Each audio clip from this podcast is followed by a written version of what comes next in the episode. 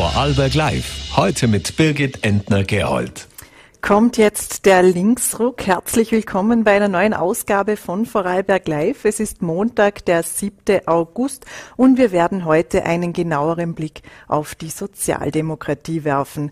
Dazu ist im Rahmen unserer Interviewreihe mit den Vorarlberger Nationalratsabgeordneten Reinhold Einwallner zu Gast.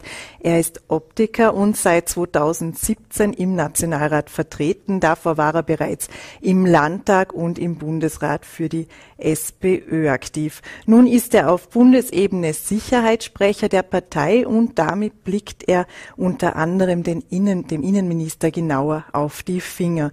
Im Blick hat Reinhold Einweiler natürlich auch die neuen Vorsitzenden der SPÖ auf Bundesebene Andreas Babler und auf Landesebene Mario Leiter. Koalitionsmöglichkeiten, rote Linien, neue Ausrichtungen gehören dazu. Darüber werden wir nun sprechen. Einen schönen guten Abend. Schönen guten Abend, danke für die Einladung. Beginnen wir vielleicht mit dem Thema, das Sie sicher auch als Sicherheitssprecher viel beschäftigt. Äh, das ist das Asylsystem. Kanzler Karl Nehammer hat gesagt, das EU-Asylsystem ist kaputt. Eine Frage, die sich dabei stellt, ist, gibt es überhaupt ein Asylsystem in der EU? Ja, ich glaube, das ist eine der ganz großen Herausforderungen. Es stimmt, äh, ein sehr zentrales Thema immer im Bereich der Sicherheit, obwohl ich äh, das Thema Asyl und Migration nicht nur auf den, auf den Themenkomplex Sicherheit reduziert haben möchte. Äh, Asyl ist nicht grundlegend ein Sicherheitsproblem für Österreich, sondern es braucht einfach genaue Regeln, gute Regeln und, und die sind notwendig. Und die Herausforderung, die wir haben, ist, dass es eben äh, auf europäischer Ebene kein einheitliches Asylsystem gibt. Und ich glaube, das ist eine zentrale Forderung, die es braucht. ich glaube nicht, dass wir das Thema Asyl, Flucht äh, national lösen können. Da braucht es eben eine, eine Staatengemeinschaft, wie es die Europäische Union ist. Und das ist eigentlich die Chance. Einheitliches Asylsystem für ganz Europa, menschenrechtskonform, äh, gleiche Standards in jedem äh, EU-Land und dann kann man äh, das, das Thema sicherlich gut angehen und auch vernünftig lösen. Weil Sie es gerade angesprochen haben, das Thema Asyl, ist es im Innenministerium richtig angeordnet oder sollte wer anders besser zuständig sein? Nein, ich glaube ich glaub schon, dass es ins Innenressort, in, ins Innenressort passt und auch äh, dass das in Ordnung ist, dass es dort, dort angesiedelt ist, weil ja natürlich viele andere Fragen der, der Zuwanderung auch im, im Innenressort mitgeregelt werden äh, ist, glaube ich, nicht die Frage äh, der, der Ministeriumszuordnung und Zuständigkeit, sondern viel entscheidender ist, mit welcher Ernsthaftigkeit geht eine Bundesregierung dieses Thema an. Und äh, ich sage es ganz offen, wenn ich äh, die, die letzten Innenminister mir anschaue, die, die wir hatten, egal ob es Nehammer oder jetzt Kahner ist, äh, da zweifle ich ein bisschen an der Ernsthaftigkeit. Da spielt man, glaube ich, immer ein bisschen mit der Unsicherheit und mit der Verunsicherung der Menschen. Und das ist falsch und das ist für mich der falsche Ansatz. Was muss denn jetzt passieren? Es gibt ja de facto keine legale Möglichkeit, Asyl zu beantragen. Man muss immer illegal zuerst über die Grenze kommen, um dann äh, um Asyl quasi zu werben. Ähm, wie sollte es denn besser aussehen? Ja, genau. Das ist genau eines der Probleme, die Sie, die Sie ansprechen. Äh, Im jetzigen System ist es eben so, dass es keinen legalen Weg nach Europa gibt. Und das äh, feuert, befeuert eigentlich das äh, menschenunwürdige Geschäft der Schlepper. Äh, die, die Menschen äh, riskieren ihr Leben, äh, dass, sie, dass sie übers Mittelmeer kommen, nach Europa kommen, unter unwürdigsten Zuständen. Da dürfen wir, glaube ich, aus Europa auch nicht zuschauen. Also wenn wir es gerade hören, jetzt in den letzten Tagen ist wieder ein kleines Kind ertrunken im Mittelmeer. Da kann die Europäische Union nicht wegschauen, sondern da müssen wir hinschauen und da müssen wir Lösungen anbieten. Wir schlagen vor, dass es an den EU-Außengrenzen äh, schon Erstverfahren gibt. Also Erstaufnahmezentren an den EU-Außengrenzen und dort soll, soll, schon das Asylverfahren beginnen und da soll schon festgestellt werden, gibt es eine Chance auf Asyl oder nicht in der Europäischen Union. Und das geht natürlich nur, wenn wir ein einheitliches System haben.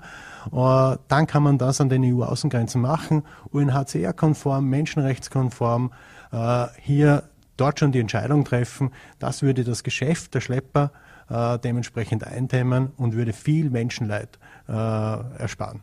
Die SPÖ hat ja nun einen neuen Parteivorsitzenden, Andreas Babler, und der Tiroler SPÖ-Chef äh, Georg Dornauer hat Andreas Babler davor gewarnt, die Migrationslinie der SPÖ aufzuweichen. Hat Andreas Babler denn das getan oder Avancen geäußert, das tun zu wollen? Ich sehe das gar nicht. Also Andreas Babler, alle Aussagen, die er bis jetzt getroffen hat, äh, leiten sich ab von dem Asylpapier oder Asylfluchtpapier, das die SPÖ seit 2017 oder 2017 beschlossen hat, äh, dass die Grundlage ist von Peter Kaiser und Hans-Peter Doskozil, dass die unsere Grundlinien äh, vorgegeben hat. Äh, Andreas Babler hat nur gesagt, man muss sich auch äh, Papiere jetzt, das ist 2017 erstellt worden, einfach auch einmal anschauen, wo sind sie äh, noch aktuell, wo gehören sie adaptiert, wo braucht es äh, Änderungsbedarf, wo muss man, muss man reagieren, weil das natürlich ein Thema ist, das sehr, ja, da tut sich ja natürlich etwas, da gibt es auch immer wieder neue, neue Entwicklungen. Macht äh, Georg Dornau, sorgt er dafür Unruhe einfach, die nicht nötig wäre? Ich glaube, ich, ich, will mir jetzt da gar nicht anschließen, dass wir jetzt dann äh, intern noch einmal, noch einmal kommentieren, äh, was notwendig ist und was nicht notwendig ist. Ich glaube, wir müssen diszipliniert sein und, und schauen, dass wir die, die Diskussionsthemen, die wir haben, äh, intern diskutieren und nach außen hin geschlossen auftreten. Ich glaube, das ist mehr wie notwendig, dass wir, dass wir zu diesem Kurs wieder zurückkehren. Äh, und so gesehen, glaube ich, gibt es genug Spielraum, dass wir das auch gut intern diskutieren und äh, entsprechende Linie ausarbeiten. Andreas Babler sieht derzeit keine Flüchtlingskrise, wie er sagt, sondern vielmehr ein Polittheater. Sehen Sie das auch?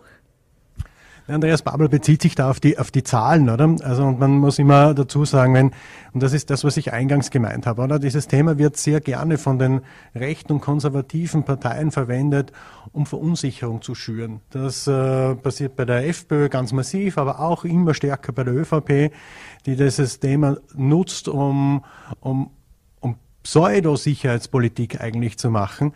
Und wenn man sich die, die tatsächlichen Zahlen anschaut, ist die Herausforderung äh, natürlich gegeben. Wir haben gut 35.000 äh, Personen in der Grundversorgung. Äh, dazu kommen noch die Vertriebenen aus der Ukraine. Das ist in der Unterbringung und äh, in, der, in der Integration natürlich ein, ein Thema und eine Herausforderung, aber nicht vergleichbar mit Situationen, wie wir sie 2015 zum Beispiel hatten. Es gibt nun Vorwürfe, dass österreichische Polizistinnen und Polizisten an der serbisch-ungarischen Grenze ähm, an illegalen Pushbacks indirekt beteiligt gewesen sein sollen. Was konnten Sie denn bisher dazu herausfinden? Ja, es gibt diese, diese Vorwürfe an, an dieser Grenze. Es hat vor einiger Zeit auch schon einmal an der äh, an der, an der slowenischen Grenze äh, so ähnliche Vorwürfe gegeben.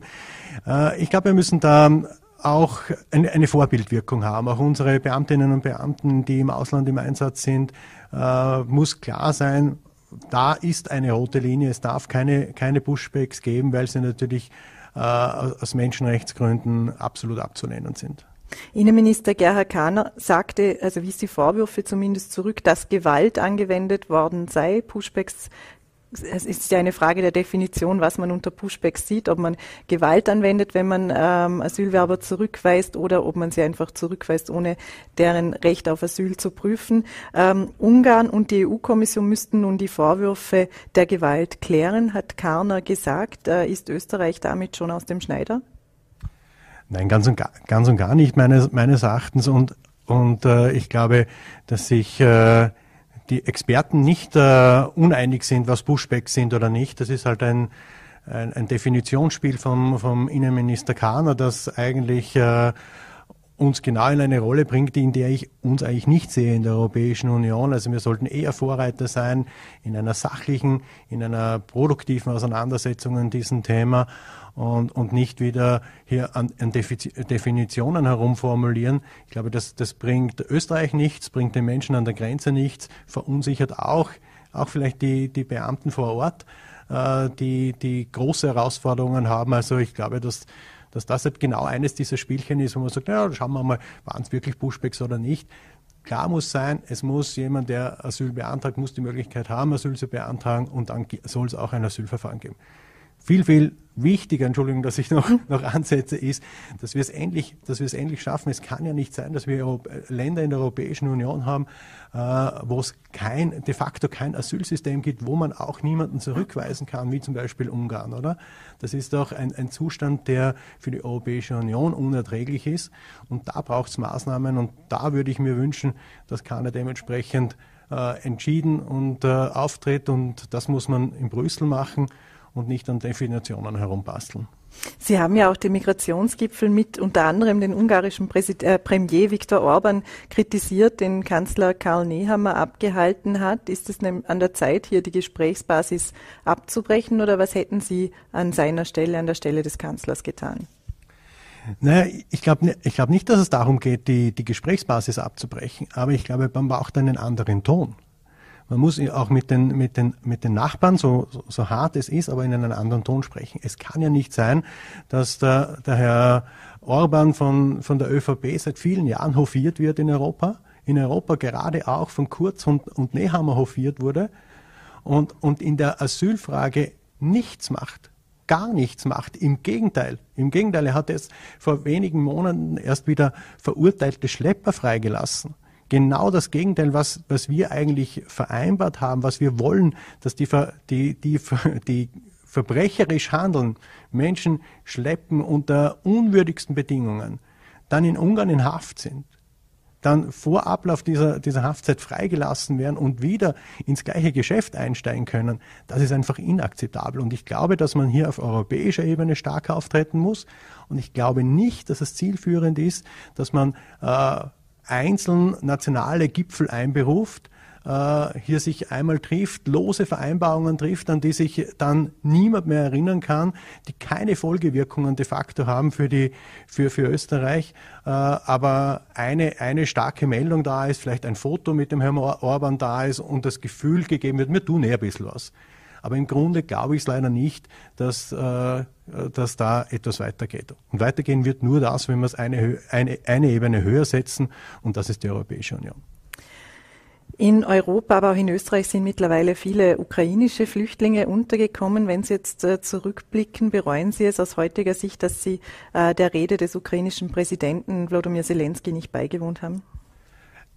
Natürlich bereue ich, ich, ich sage es ich sag's gleich dazu, auch warum. Ja, es war, war ein Fehler, nicht dabei zu sein, keine Frage. Ich habe das auch gleich im Anschluss gesagt, äh, hat aber nichts mit meiner Haltung äh, in dieser Frage zu tun. Ich habe den Angriffskrieg Russlands vom ersten Tag an immer scharf verurteilt. Wir haben es im Parlament scharf verurteilt.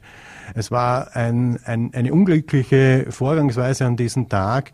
Äh, für die wir uns auch entschuldigt haben. Und ich glaube, damit ist das erledigt, aber hat überhaupt keinen Zusammenhang mit dem politischen Hintergrund. Wenn wir kurz das Thema wechseln, aber nochmals zu Bundeskanzler Karl Nehammer kommen. Er hat nun eine Initiative für das Recht auf Bargeld gestartet und er sucht Partner dafür. Äh, hat er da die Unterstützung von der SPÖ? Naja, wenn es nicht, nicht so traurig wäre, würde ich sagen, das ist ein typisches Sommerlochthema. Das ist ja ein Sommerlochthema des Bundeskanzlers, äh, der, der offenbar jetzt ein Thema nach dem anderen sucht, um sich irgendwie in irgendeiner Form Präsenz äh, zu erhaschen. Äh, ich glaube nicht, dass das das wichtigste Thema ist. Ich glaube, es gibt einen Grundsatz in, im österreichischen Nationalrat auch und auch unter den Parteien, dass, es, dass die Abschaffung des Bargelds gar nicht zur Diskussion steht. Also das ist eine Pseudodebatte, die geführt wird. Viel wichtiger halte ich, ich meine, das ist jetzt nicht so ein, ein Vorarlberg-spezifisches Thema, weil, weil wir eine, eine sehr gute Bankomatinfrastruktur haben, oder? Aber es gibt Regionen, wo man relativ weit fahren muss, dass man zum nächsten Bankomat kommt. Also viel wichtiger wäre so ein Thema, dass man sagt, okay, schaffen wir mal die Infrastruktur Infrastruktur, dass ja jeder zu Bargeld kommt, äh, der, der Bargeld braucht, äh, aber, aber nicht, dass man äh, Pseudodebatte führen über ein Thema, äh, das derzeit überhaupt nicht zur Diskussion steht. Und das ist äh, eher sind, ist so in der Themenlandschaft der, der Rechtspopulisten im Moment gerade flackert es ein bisschen auf und Nehammer hat sich halt damit draufgesetzt, den Menschen bringt's nichts. Den Menschen wird's was bringen, wenn man etwas gegen die Teuerung tut. Das wäre wichtiger wie ein, ein Bargeldgipfel. Die Leute sollen schauen, dass sie sich, äh, es wäre gut, wenn, wenn die Regierung dazu schaut, dass sich die Menschen das Leben wieder leisten können, äh, egal ob mit Bargeld oder mit mit Plastikgeld, sage ich mal, das ist das größere Problem und um dieses Problem küm kümmert sich die Regierung zu wenig. Nur eine kurze Nachfrage, bevor wir zur Teuerung kommen. Also den Schutz des Bargelds in der Verfassung braucht es nicht. Da müsste auch vermutlich die SPÖ zustimmen ich sehe im Moment keinen Bedarf, dass wir das äh, verfassungsrechtlich ab, äh, absichern. Ich glaube, das ist nicht das, das oberste und wichtigste Thema. Äh, wir haben sonst immer wieder die Diskussion, wie viel steht denn schon alles in, was steht denn schon alles in der österreichischen Verfassung und was soll denn noch alles drinnen stehen. Also ich glaube nicht, dass es das Wichtigste ist und das wichtigste äh, Thema für die Menschen, weil, und ich sage es jetzt noch einmal ganz deutlich, die Abschaffung des Bargelds überhaupt nirgends zur Diskussion steht. Äh, es braucht eine Bargeldannahmepflicht, ja, aber, aber es ist, äh, steht alles andere steht eigentlich nicht zur Diskussion. Aufgrund der Teuerung wurde auch ein symbolpolitischer Schritt angekündigt, was die Nulllohnrunde für Spitzenpolitiker anbelangt. Abgeordnete erhalten vermutlich den halben Anpassungsfaktor. Ist das fair? Ja, ich glaube, man, man, kann natürlich immer in, in, Zeiten wie diesen sollte man auch über diese über diese Regelung diskutieren. Es hat nur in dieser in dieser Frage auch die Diskussion der letzten äh, Tage, Wochen auch gezeigt, äh, dass, dass wenn wir uns die Politikergehälter im europäischen Schnitt anschauen, dass, dass wir da ganz gut im, im Mittelfeld liegen und, und nicht an der, an der obersten, an der obersten Grenze. Ich persönlich glaube, dass Politikerinnen und Politiker auch, auch gut bezahlt werden. Wir werden gut bezahlt, das ist, das ist gut. Und äh, das, das Thema der, der Nulllohnrunde gibt es fast, fast jedes fast jedes Jahr, wenn Politikergehälter zur Erhöhung anstehen. Äh, ich glaube, man muss einen vernünftigen Mittelweg finden. Ich glaube, jetzt gibt es einen Vorschlag, der auf dem Tisch liegt, dass man sagt, wirklich bei den ganz, ganz hohen Politikern jetzt einmal einfrieren und, äh, und, dann, äh, und dann gestaffelt nach unten die Erhöhung umsetzen. Ich sage Ihnen ganz ehrlich, ich glaube, es ist ein bisschen ein Unterschied. Wir, wir sind manchmal in Situationen, und das kennen wir im Land auch, dass wir teilweise auch in, in Gemeinden fast niemand mehr finden, der Verantwortung übernehmen will. Ich sage, äh, der Bürgermeisterjob ist zum Beispiel einer der, der ganz fordernden Jobs in, äh, in, in Österreich und auch in Vorarlberg. Ich glaube, dass wir da auch schauen müssen, dass wir da nicht äh, am allerfalschesten Ende sparen, äh, sondern äh, hier mit, mit Augenmaß auch vorgehen, dass man auch, dass auch gewährleistet ist, dass wir in Zukunft auch noch gute Menschen finden, gute Persönlichkeiten finden, die sich äh, in der Politik engagieren. Das ist sehr, sehr wichtig auch für unser, für unser Land und äh, das halte ich schon auch für wichtig. Ist es Ihrer Meinung nach noch attraktiv, sich in der Politik Politik zu engagieren, Politiker zu werden? Ich glaube, als Politiker braucht man, äh, darf das Geld nie das Ausschlaggebende sein. Wenn man Politik macht, muss das, muss die Leidenschaft im Vordergrund stehen und ich glaube, das ist das, das ist das Wichtigste. Ich glaube nur zusätzlich, es sollte äh, schon auch, auch fair und gut bezahlt sein, weil man ja auch eine große Verantwortung hat und auch eine große Verantwortung trägt und die sollte auch dementsprechend honoriert sein. Noch kurz zur Teuerung. Was fehlt Ihnen denn konkret, um die Teuerung zu bekämpfen? Wo sollte, was wären jetzt die wichtigsten drei Bereiche, drei Punkte, wo die Bundesregierung jetzt ansetzen sollte? Also ich glaube, äh, dass das, das wichtigste Thema oder einer der, der ganz, ganz großen Treiber in den, in den Kosten, bei den Kosten ist das Thema Wohnen. Und da sind wir in Vorarlberg ganz, ganz massiv betroffen. Das ist, äh, das ist etwas, was äh, seit vielen, vielen Jahren eigentlich auch die Landesregierung zuschaut und die Zustände verschlechtern sich von, von Jahr zu Jahr eigentlich. Das Wohnen wird immer teurer und immer unerschwinglicher. Also ich glaube, dass man da massiv eingreifen muss und auch äh, sofort Maßnahmen setzen muss. Ich sage jetzt, da gehört jetzt einmal als erster Schritt die Rücknahme der, der Mieterhöhungen, die es gegeben hat. Einmal einfrieren bis 2025 wäre ein Vorschlag, den also wir Also ein direkter haben. Eingriff in den Markt. Also ich glaube, ich, ich sage es Ihnen ganz ehrlich, ich glaube, dass ich beim Thema Wohnen werden wir auch den Mut haben müssen, direkt auch in den Markt einzugreifen. Ich glaube, es ist nicht mehr akzeptierbar, dass das Wohnen schon ein, ein Luxusgut wird und es gibt äh, mehrere Maßnahmen. Ich glaube, dass es einen Mietpreisdeckel braucht, äh, dass es Höchstgrenzen geben muss, die man für einen Quadratmeter verlangen darf. Das muss, das muss geregelt sein. Ich glaube, da braucht es die Verantwortung auch des Staates. Wohnen ist einfach ein Grundrecht und äh, das sollte, sollten wir nie aus dem, aus dem Blick verlieren. Also das Thema Wohnen ein ganz zentrales. Und der zweite Punkt, den wir auch schon seit vielen Monaten eigentlich fordern auf Bundesebene, ist die Mehrwertsteuer von den Lebensmitteln runter, von den Grundnahrungsmitteln runter. Also wirklich Grundnahrungsmittel runter. Äh, und äh, hier entsprechend auch eine Antiteuerungs-, eine Preiskommission einsetzen, die das auch entsprechend, entsprechend kontrolliert. Und ich sage Ihnen als dritten Schritt äh, auch eine, eine Besteuerung der Übergewinne, die die Konzerne einfahren, jetzt aufgrund der Teuerung, wäre auch eine der Möglichkeiten, die man äh, politisch sofort und sehr unbürokratisch umsetzen könnte. Wäre eine Mehrwertsteuersenkung von Grund, auf Grundnahrungsmittel, wäre das nicht eine riesengroße Gießkanne? Nein, ich, ich glaube nicht. Natürlich ist immer das Thema, dass natürlich der, äh, der, der Gutverdiener natürlich auch Lebensmittel einkauft. Äh, ich, ich sage Ihnen aber, die Frage ist eine ganz, ist, ist eine grundsätzliche. Du an, an, an, den, an, den Grund, an den Grundnahrungsmitteln die Mehrwertsteuer weg, äh, dann habe ich sofort einen Effekt und vor allem bei jenen, die äh, jetzt besonders von der Teuerung betroffen sind. Und äh, ist viel effektiver und effizienter, wie das Herumdoktern, die man, das man jetzt macht, mit einer Einmalzahlung da, einer Einmalzahlung dort, dort ein bisschen äh, äh, ein, ein Bittstellertum eigentlich, das man fast schafft, oder man macht die Menschen zu Bittstellern und mit, dies, mit dieser klaren Mehrwertsteuersenkung äh, hätte man sofort eine Sofortmaßnahme und die am stärksten betroffenen Menschen würden sofort, sofort profitieren davon. Wie geht es nun eigentlich der SPÖ nach dem ganzen Debakel um die Wahl des Parteivorsitzes? Sie waren ja, haben sich ja offen für Hans-Peter Doskozil deklariert. Ist die ist jetzt ein Linksruck gekommen mit Andreas Babler oder sehen Sie hier doch wieder einen Weg in die Mitte? Nein, ich glaube, dieser, dieser, dieser angekündigte Linksruck oder der von der bezeichnete Linksruck ist eher etwas, was sich äh, medial gehalten hat. Nein, ich glaube überhaupt nicht. Die SPÖ ist natürlich äh, eine, eine breite Partei und bietet ein breites Angebot und ist, ist keine Spektrumspartei am linken Spektrum ganz alleine. Nein, wir sind natürlich äh, Mitte links, sage ich jetzt einmal, und, äh, und das hat sich auch unter Andreas Babler natürlich nicht verändert. Noch einmal zu Georg Dornauer, der forderte eine Neuausrichtung der SPÖ hin zu den Lebensrealitäten der Menschen? Hat sich die Partei von den Menschen in den vergangenen Jahren wegbewegt oder warum kommt diese Forderung?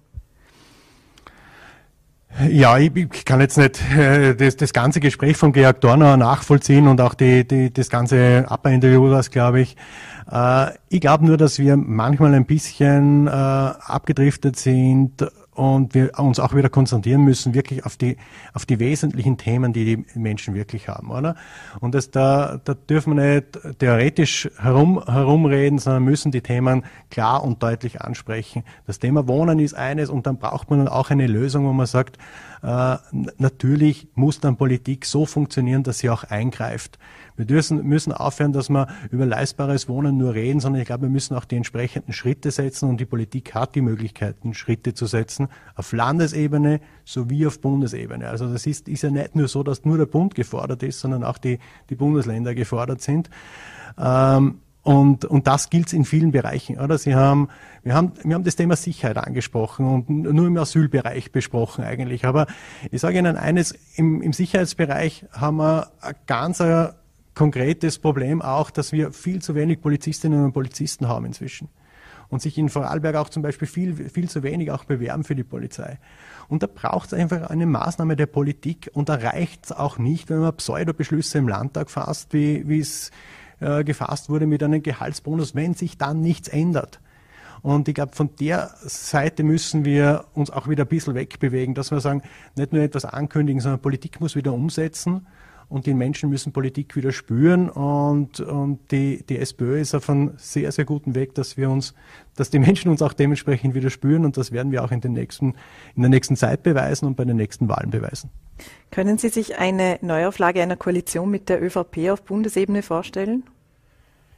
Ich möchte, so eine Koalition nicht ausschließen, obwohl alles Spekulation ist im Moment, oder? Wir, wir sind jetzt noch ein Jahr vor, ein, vor der nächsten regulären Nationalratswahl. Wir wissen äh, noch nicht, wie die, wie die Ergebnisse sind. Aber ich glaube, wichtig ist, dass es äh, eine Koalition gibt, wo ganz wesentliche Punkte von uns auch sich wiederfinden, wenn wir eine, in eine Regierung eintreten. Und das ist eben zum Beispiel das Thema Wohnen. Das ist das Thema Vermögensverteilung, wie es da, wie es da, wie es da ausschaut. Das ist ja eigentlich unerträglich, dass ein Prozent der Österreicherinnen und Österreicher besitzt so viel wie der ganze Rest. Aber sind die Vermögenssteuern nun eine rote Linie oder nicht? die Vermögensteuern sind, es braucht eine andere Vermögensbesteuerung. Wir brauchen, wir müssen, wir sind bei den Vermögensteuern europaweit im Schlusslicht. Wir haben ungefähr vermögensbezogene Steueraufkommen ist in Österreich ungefähr 1,5 Prozent. Der europäische Schnitt ist 5,5 Prozent. Großbritannien als Beispiel hat über 10 Prozent vermögensbezogene Steuern. Dass man mal ein Gefühl kriegt, in welchen äh, Paradies wir für die Superreichen eigentlich in, in, in Österreich leben. Und ja, da braucht's etwas und da brauchen, braucht's Maßnahmen. Und, und da muss sich in einem Regierungsabkommen, in dem die, die SPÖ auf Bundesebene drinnen ist, sicherlich wieder etwas wiederfinden, das auch Vermögensbesteuerung anders ausschaut wie derzeit. Die junge Generation der SPÖ hat sich mit den Klimaaktivisten der letzten Generation solidarisiert. Äh, ziehen Sie hier nach? Zeigen Sie sich auch solidarisch? Ja, ich glaube, wir haben auch, auch im Land schon einige Initiativen gesetzt, äh, wo wir uns sehr solidarisch mit, dieser, mit den Klimaaktivisten zeigen. Ich nehme als Beispiel Bregenz. Die Landeshauptstadt hat sich solidarisiert äh, mit den Klimaaktivisten der letzten Generation. Ich glaube, dass einige Forderungen durchaus äh, gut sind und nachvollziehbar sind, die, man, die ich gerne unterstütze. Und, äh, und, die, und alles andere, glaube ich, mu muss man auch so sehen. Wir sind äh, gut bedient, wenn wir jetzt auch in der, in der Klimapolitik ganz konkrete Maßnahmen setzen. Unterstützen Sie auch die Form des Protests?